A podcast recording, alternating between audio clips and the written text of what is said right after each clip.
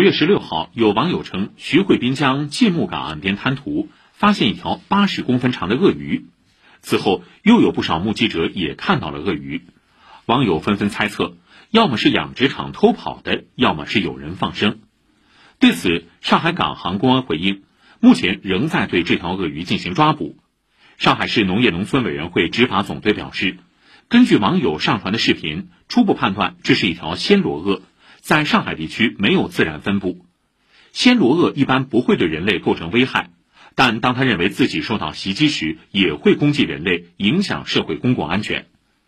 上海动物园两栖爬行馆保育员陈先生介绍，疑似暹罗鳄出现在黄浦江，并不能说明环境变好，恰恰相反，作为外来入侵物种，还会破坏本地生态环境。暹罗鳄呢，最主要的原产地呢，还是在东南亚地区。像印度尼西亚、泰国、越南等地，是一种中型的鳄鱼，在野外呢，最大可以长到三米或者四米，具有很强的领地意识，很凶猛。它的嘴巴里长有很多的细小的牙齿，被咬住以后呢，它们就会使出它们的就是说绝招，就是死亡翻滚。这真的是一条暹罗鳄的话，出现在黄浦江呢，就是没有天敌了。鱼类、两栖动物啊，爬行动物、小型哺乳动物，只要它能抓到的都能吃。不过，他也表示。由于上海近日显著降温，暹罗鳄的活动能力将大幅下降。如果真的是一条暹罗鳄，接下来的气温对抓捕十分有利。